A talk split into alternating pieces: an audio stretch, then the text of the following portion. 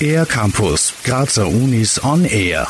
Jedes Jahr, sobald die ersten Flocken vom Himmel fallen, zieht es uns nach draußen ins Freie. Kinder und Erwachsene suchen den nächstgelegenen Hügel auf oder packen ihre Schlitten ins Auto und fahren zur nächsten Rodelstrecke.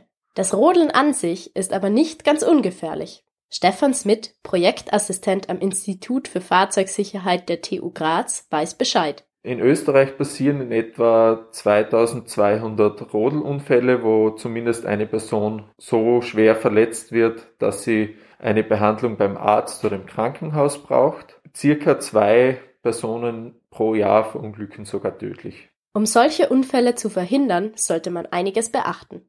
Genau dazu hat Stefan Smith vergangenes Jahr geforscht. Das Ziel von dem Projekt, das lustigerweise Schnee heißt, war einerseits zu untersuchen, welche Verletzungen beim Rodeln überhaupt auftreten und speziell den Fokus darauf zu legen, wie schaut's aus mit Verletzungen bei Kindern und Empfehlungen abzuleiten, wie man am sichersten ist beim Rodeln. Mit Hilfe von Computersimulationen haben er und eine Kollegin verschiedene Rodelsituationen nachgebildet und untersucht. Dabei sind detaillierte Simulationsmodelle des menschlichen Körpers zum Einsatz gekommen.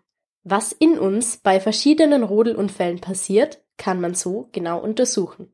Die Ergebnisse zeigen, dass Geschwindigkeit ein entscheidender Faktor ist. Wir haben eben gesehen, dass das Verletzungsrisiko mit der Geschwindigkeit, mit der man mit einem Hindernis kollidiert, sehr stark ansteigt. Also das ist kein linearer Zusammenhang, sondern exponentiell. Zu schnell fahren sollte man also nicht. Aber auch andere Dinge sind wichtig. Feste Schuhe, Handschuhe, eine intakte Rodel und ein gut sitzender Helm sind bei der Ausrüstung zum Beispiel Must-Haves. Rodelt man gemeinsam mit einem Kind, ist noch etwas zu beachten, erklärt Stefan Smith. Was bei uns sehr im Fokus gestanden ist, ist, dass Kinder hinter einem Erwachsenen am Schlitten sitzen sollen, weil speziell eben Kollisionen mit zum Beispiel Bäumen und Liftmasten für sehr schwere Verletzungen relevant sind und im Endeffekt äh, kann man das Kind dann besser schützen, wenn es hinter der erwachsenen Person sitzt. Die Untersuchung hat also gezeigt, dass es ganz schön viel gibt, womit wir das Rodeln sicherer machen können. Stefan Smith fasst das Wichtigste noch einmal so zusammen. Vorsichtig rodeln, die richtige Ausrüstung verwenden und Helm aufsetzen.